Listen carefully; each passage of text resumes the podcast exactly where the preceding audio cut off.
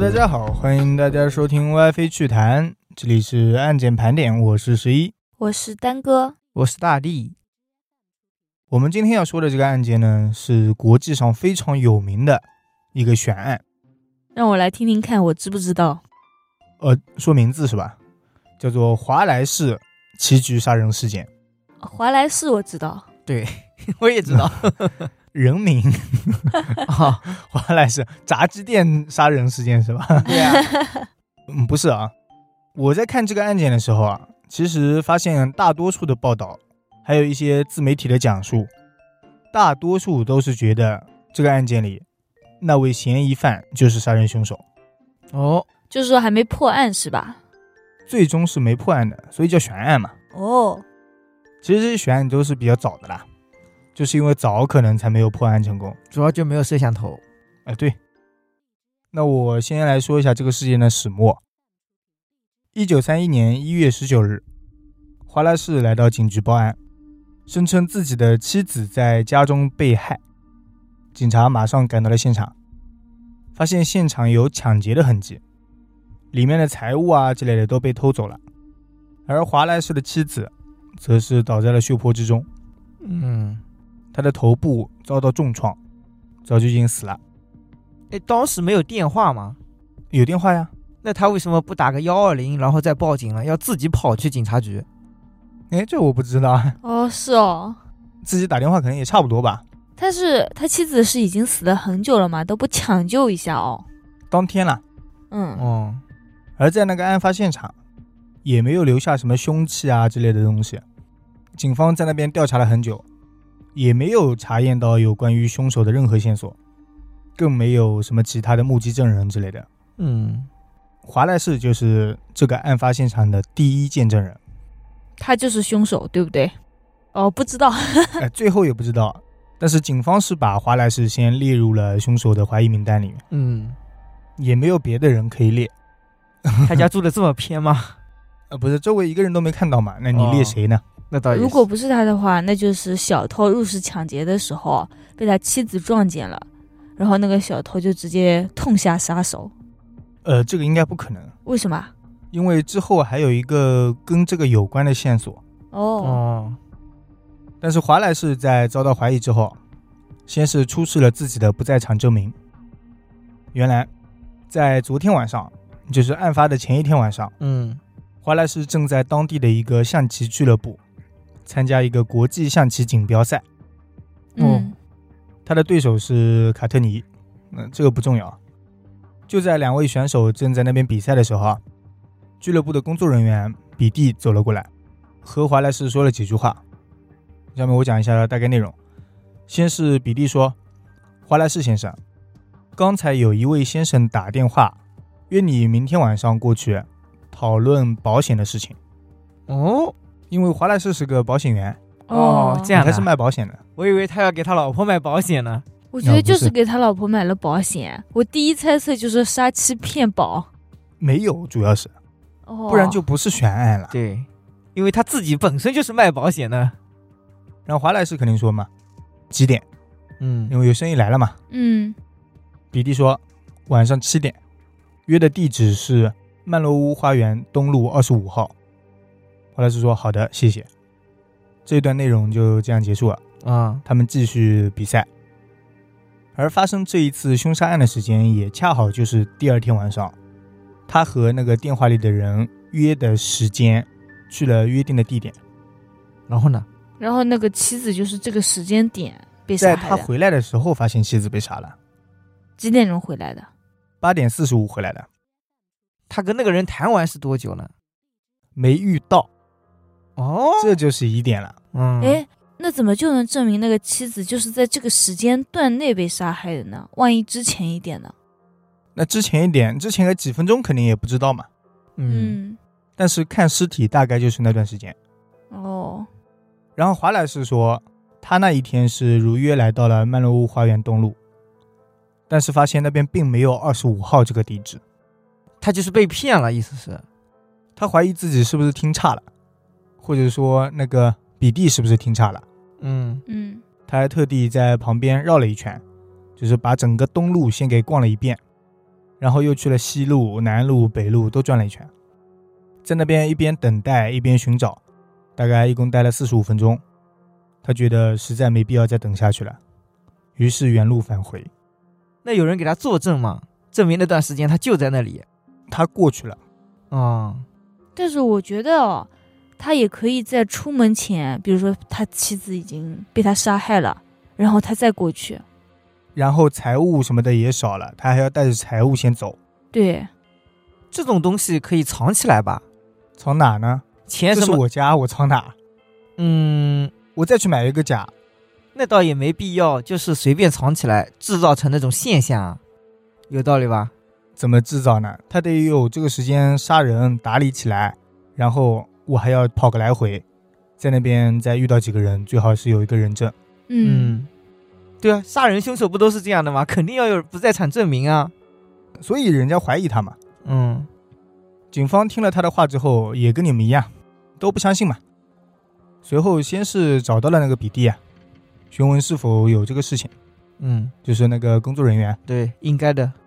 比利回忆说，那天晚上华莱士来之前，确实有电话打了过来，是找华莱士先生的，而且电话那一端首先问他的是：“我找华莱士先生，他到场了没有？”然后比利回答说：“没有。嗯哦，哦，这疑点不就又来了吗？”那时候华莱士确实还没到。后来电话那端又问：“那他马上会到的吧？”比利回答说：“这个我也不太确定。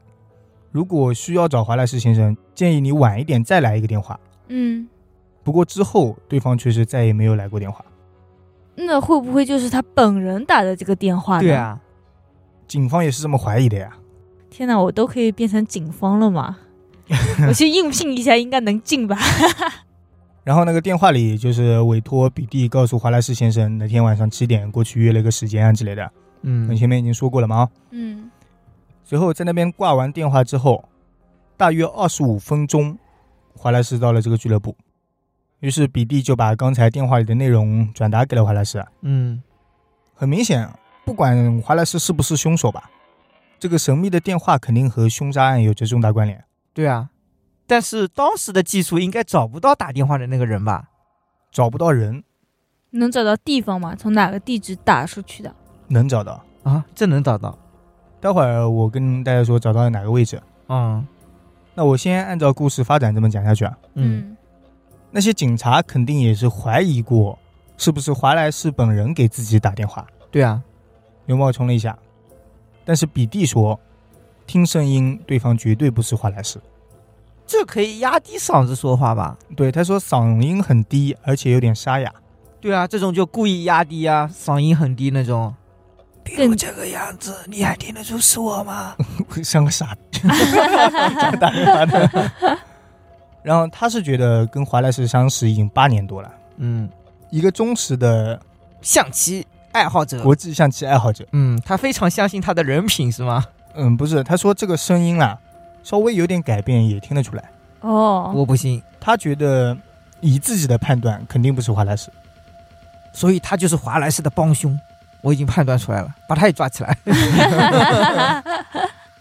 警方说是了解这个情况啦， 嗯但是他们自己那边呢，还是把怀疑的重点放在华莱士身上，因为其实这个时候除了华莱士也没别的线索可以追查。对啊，嗯我们也是啊，只能怀疑他，因为没有别人了。后来经过警方的调查，发现华莱士身上还有两个重大的疑点。什么疑点？首先，华莱士虽然是象棋爱好者，但是因为工作上的关系啊之类的，也不是经常或者说也不可能天天去俱乐部下棋。嗯，事实上，在凶杀案发生之前的两周时间，华莱士连一次都没有去过。那这又怎么了呢？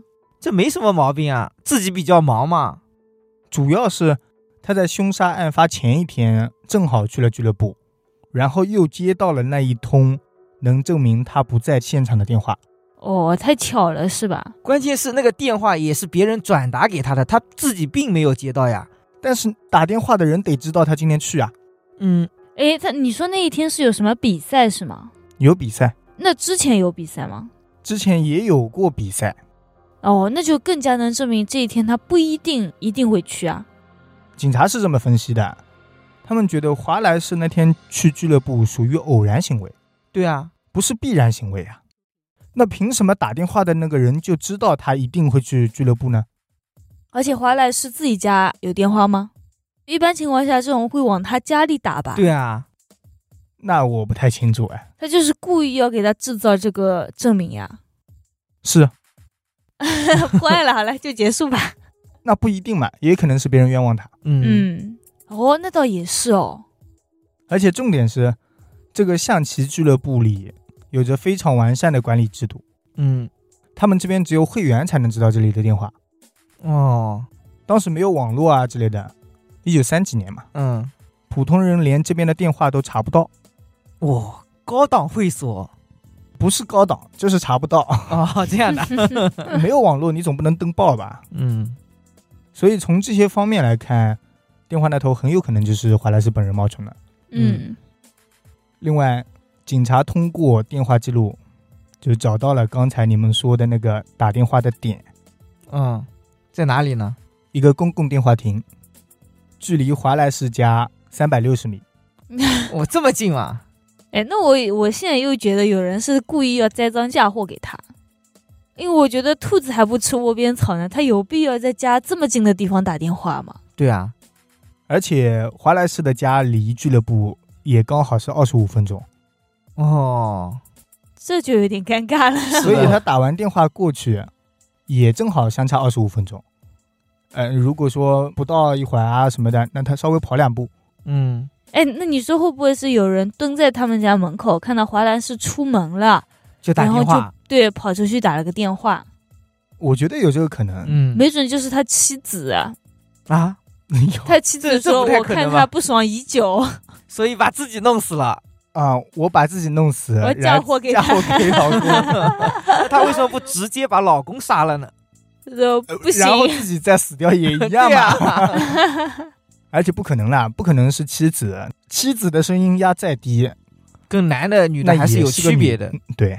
嗯，那我接下来讲，其实我也有过丹哥这样的怀疑，嗯就是有个人在对密谋啊，是的，但是在警方那边，鉴于以上两点，再说也找不到其他嫌疑犯。在华莱士案件出现僵局以后，英国媒体就很快也跟进了报道这个事件。有什么用呢？没什么用，这就是引起了英国民众的注意，嗯，然后英国媒体都把这个案件叫做“开膛手杰克第二哦，”，因为很有名的那个“开膛手杰克”也是悬案啊选嘛案对，最有名的悬案了，应该是。嗯华莱士这个时候虽然还没有受到审理，但是差不多吧，已经被扣上了凶手的恶名了，背锅替罪羊。不一定是背锅嘛，嗯甚至大家都觉得就是他。而这个定义无疑对华莱士极度的不利。对啊，至少说他身边的邻居啊，或者周围那些群众，都已经认定华莱士就是凶手了。嗯在一九三一年四月二十二日，当地对华莱士进行了开庭审理，而且为了这一次判决的公正性，当地法庭特意从外地挑选了陪审团成员哦，一起来判决这个案件。为什么怕本地的包庇他？因为本地的风波已经起来了，大家都觉得他是凶手，就对，有失公正性。哦，所以他找来了外地的陪审团，让他们各个地方的人都来参与一下。嗯，在法庭上，检方认为给华莱士定罪的依据就是之前刚才说过那些，嗯，比如事前只有华莱士本人知道他要去俱乐部，嗯别人都不知情。但是对于这一点，华莱士持反方意见，呃，他肯定得反方意见嘛。对啊，他提供了一份证明，俱乐部的国际象棋比赛对弈时间表。这个证明有什么用呢？他的意思就是，早在去年十一月份，俱乐部的工作人员已经把这次象棋的比赛对弈时间表贴出去了。哦，然后呢，他就一定会去吗？这个时间表上已经列出了具体的时间，还有棋手那些对手。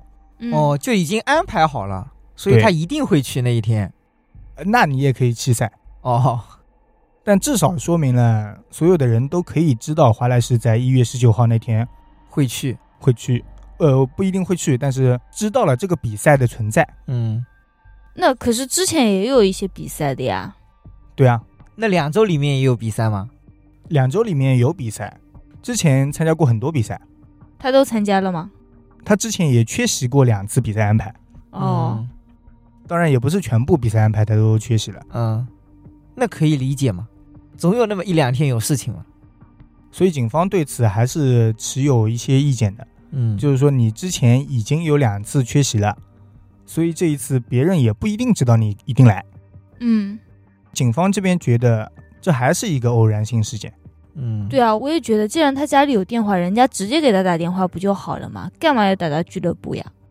嗯，那也有可能啊，他就是为了等他出来啊，在那个三百六十米的电话亭等着他出来，看到他出来了以后才故意打电话啊，踩点啊。不是哦耽搁这个问题啦。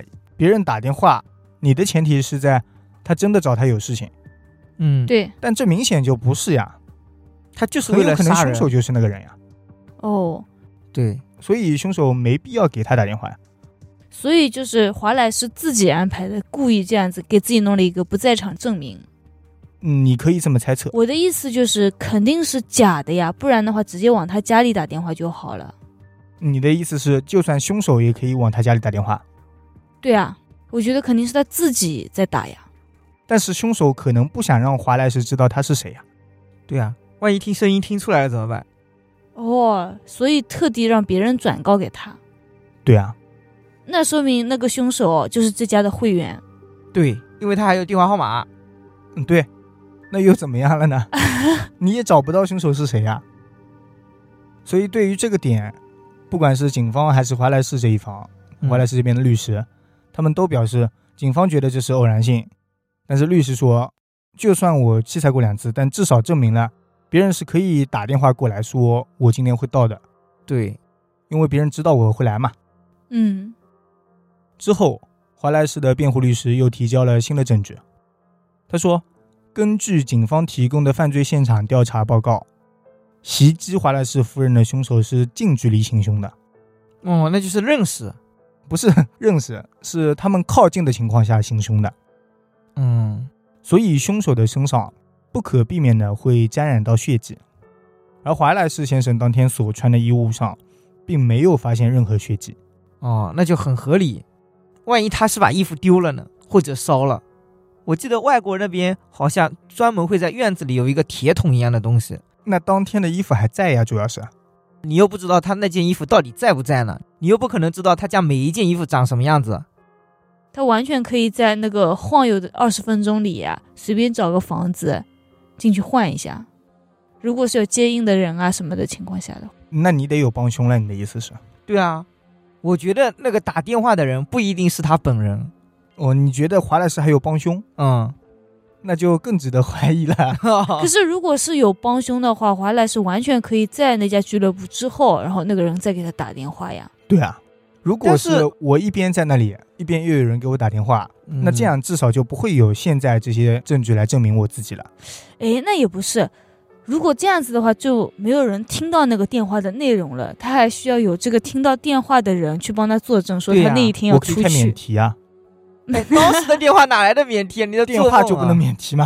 不能免提啊！一九三一年那种电话应该是那种弯的那种电话，哪来的免提 啊？我觉得吧，就我觉算得能听得免到，我觉得就算能免提，有点奇怪了吧？好端端的接电话，你开什么免提？就是啊，耳朵不太灵哦了。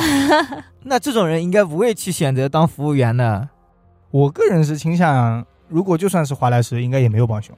嗯后来警方是根据现场的情况，他们怀疑华莱士可能是裸着，裸着，这么变态吗？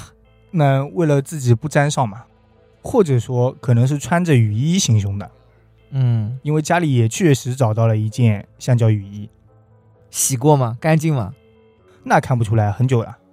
哦，另外，检方还在华莱士家的马桶里发现了有一些不明来源的凝结血块，哦，他老婆来姨妈了。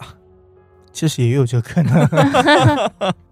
不过，在对浴室啊和下水道调查的时候，却发现浴室和下水道都没有血迹，嗯，甚至说连使用痕迹都不多。对啊，那说明根本就没有往马桶或者下水道里面冲，对，那应该不是他杀的。嗯， 这这定论聊完吧，聊完再定论吧啊。嗯这一场审判差不多整整进行了四天， 啊，尽管检方一直找不到有力证据，并且主持审判的法官也倾向于不能认为华莱士是有罪的，嗯，但是陪审团最后还是坚持认为华莱士有罪，那后来怎么判呢？判华莱士谋杀罪成立。哇塞，唉，太惨了。华莱士说：“我不想多说什么，我是无辜的，我会上诉。”嗯并且在判决书一下来，华莱士就提起了上诉。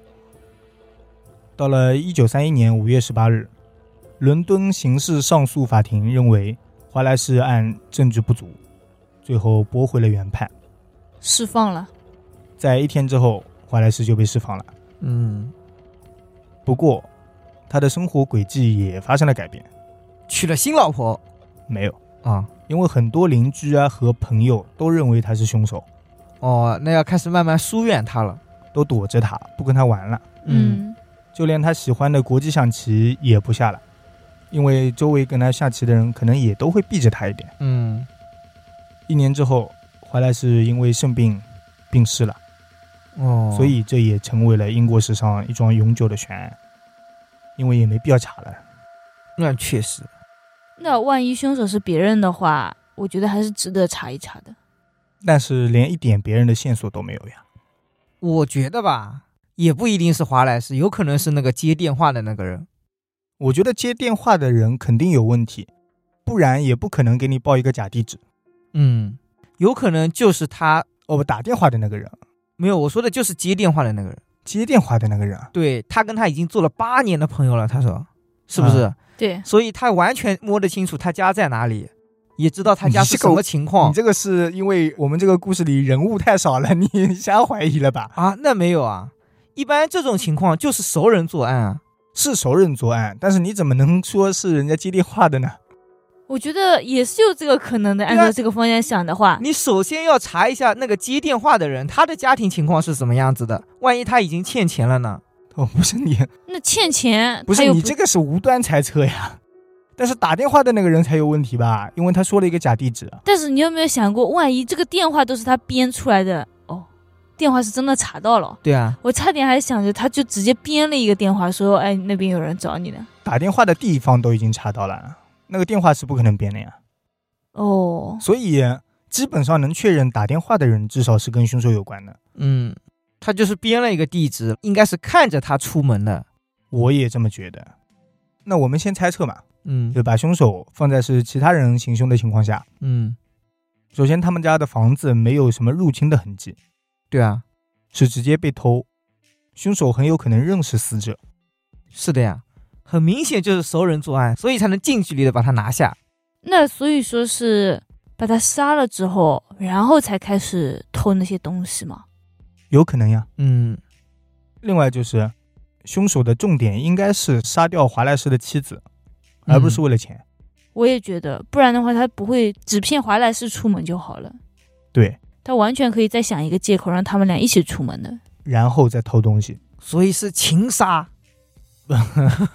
那也得有。华莱士这时候年纪不小了，哦，那时候的感情纠纷应该还是比较少了。也不好说吧。但为什么要杀他老婆呢？他老婆是得罪了谁嘛？可能是这个不确定，也可能是华莱士得罪了他。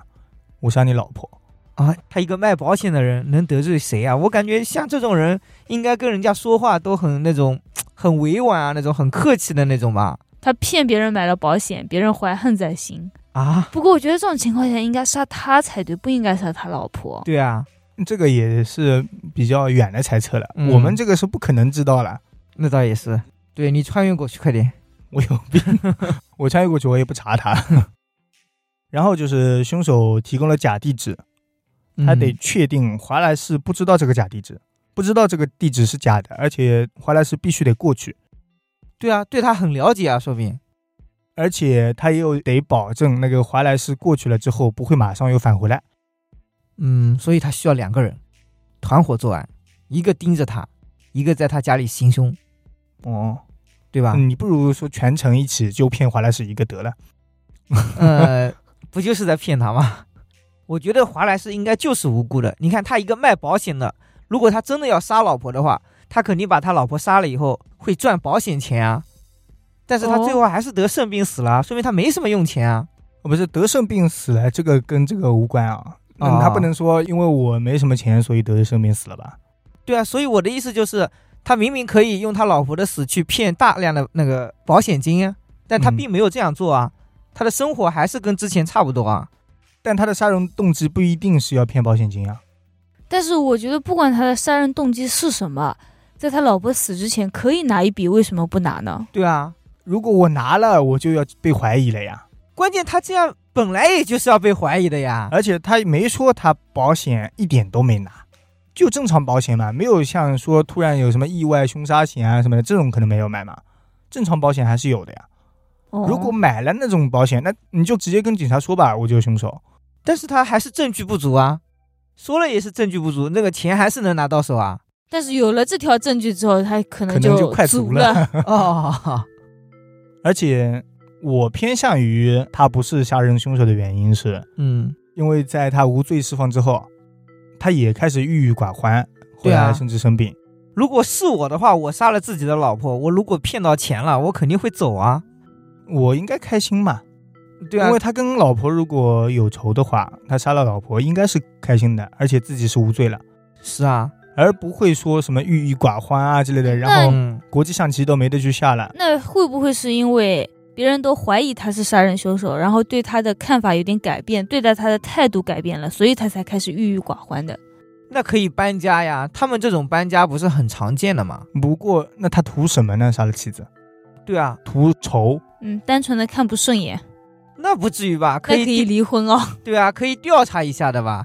像问一下他们邻居啊，夫妻他们生活是怎么样的，平常和不和睦，吵不吵架，对吧？我觉得邻居没准是凶手了，只是。为什么？啊因为邻居在旁边打电话也很轻松，而且监视华莱士的来来回回也很轻松。嗯，这个没有人在啊，是的没有这个我们也是无端猜测。而且也算是熟人吧，邻居的话。对，嗯，而且还可能跟他妻子有一点矛盾。对，邻里邻纠里纷 之间很容易起矛盾嘛，是的，而且你要几个人就有几个人，邻居一家人呢。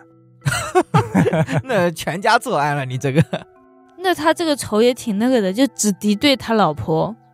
那邻里纠纷，一般都是女的吧？嗯女的女士之间吵起来的可能性还蛮大。对，但是吵起来一言不合就要杀人的，我觉得蛮少见 的。那是的。 然后包括他说之前给华莱士打电话，嗯，他今天会不会参赛啊之类的，警方说是偶然的，对吧？嗯，嗯，但是如果是邻居看着华莱士走出门，而且知道他今天是有个比赛的，那就是必然的。那我这时候在你刚出门没多久，我再打电话给那个俱乐部，嗯，那就是必然的。是的，就没有人在周围什么出来吗？那时候看一下。有人证就好了，不可能的呀。嗯，而且你在案发的前一天，那边有个人在打电话，那你就是看到了有个人在打电话，你也不可能上去看哦，这个谁在打电话呀？不可能呀。嗯那倒是。杀人的时候也是等你走出之后，我再去行凶，嗯，那那也就是必然的呀。哇，你说的好有道理哦。确实是这样可能是我准备的时候已经想好了吧。啊，已经把措辞想好了。 嗯，我就想过，我也怀疑过了嘛，已经。 嗯，我觉得警方调查的太片面了，不够全面。主要也是没有证据了。嗯，其实我心里哦，在你说之前，我一直是偏向华莱士就是凶手的，嗯你说没有了， 没有原因。没了啊？就都说过了。 嗯，那假设你把自己放在华莱士的位置上，就让他先打了个电话过去啊，那时候他还不在，等他到了之后，然后那个人不是转达给他嘛？对，正好二十五分钟嘛。对啊，包括他可以在出门前先把自己的妻子给杀害了，然后故意弄乱一点，直接带着东西走了。我是觉得带东西有点难度，出门带东西有一点点难，但是东西少了吗？能确定少了吗？钱财啊什么的少了。对啊，钱财的话，你只需要一个公文包就可以了吧？我觉得钱财少了，也只是就凭他一句话吧。东西弄得很乱，钱财少了，那钱财少了确实就凭他一句话。对啊，东西嗯弄得很乱，瞎弄弄一下就好了嘛。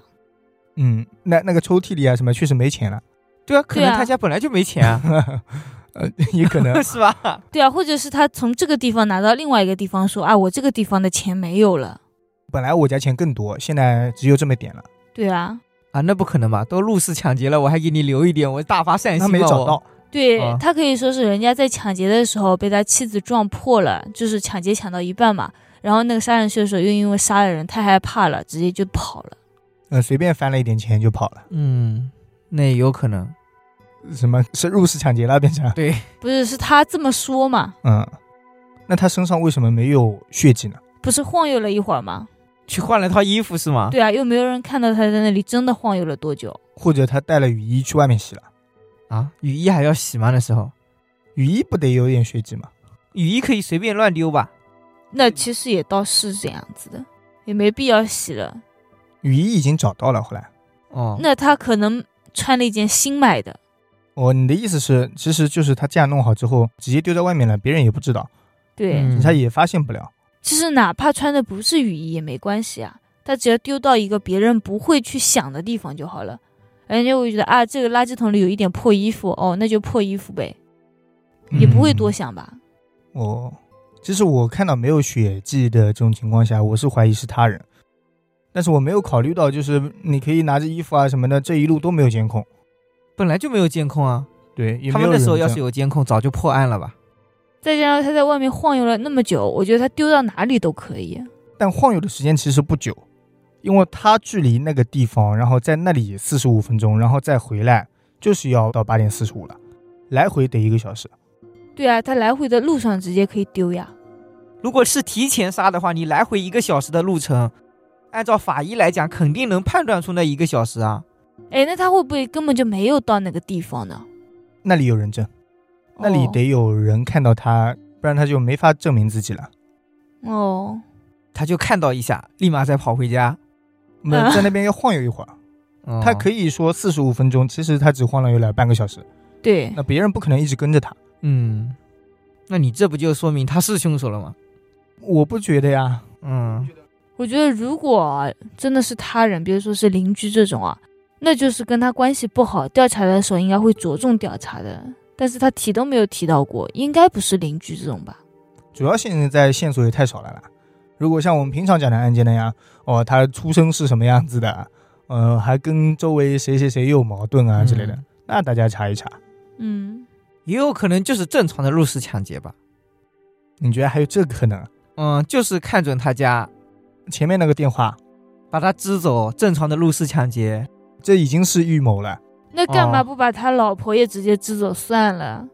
有预谋的杀人了，已经是。嗯，因为他刚开始就很奇怪，看到妻子这样子在家，就像大地说的，他都没有打电话什么报幺二零啊，报幺幺零啊，直接自己就去了警察局。哎，为什么呢其实有一点我不太清楚，就是他家到底有没有电话，我这个事情我不清楚。哦，那这个也不重要了吧？重要啊。那我觉得，就算他家里有电话，他家如果熟人没有电作案话，如果他家没有电话呢，那确实只能去警察局报案啊。哦，或者说他跑到那个电话亭里，打那我110觉得，如果不太是现实。 如我果还是是去普报案通吧人。的话，我觉得应该先去医院，或者是先叫一下邻居帮一下忙什么的，一起先把妻子送到医院去，这样才对啊。那有没有可能是他到了医院以后，他妻子已经死了，他没去医院，再打电话对，也警来察不？赶到家里的时候，是他妻子倒在地上流着血。那对，已经经死了呀。呀。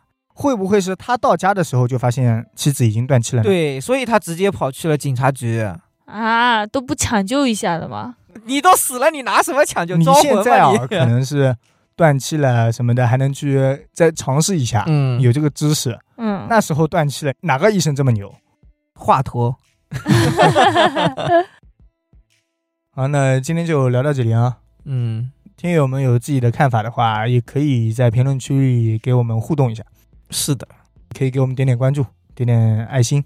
也可以加我们的微信号小写的 WiFi 电台全拼，感谢大家收听《歪飞趣谈》，我们下期再见。再见。拜拜。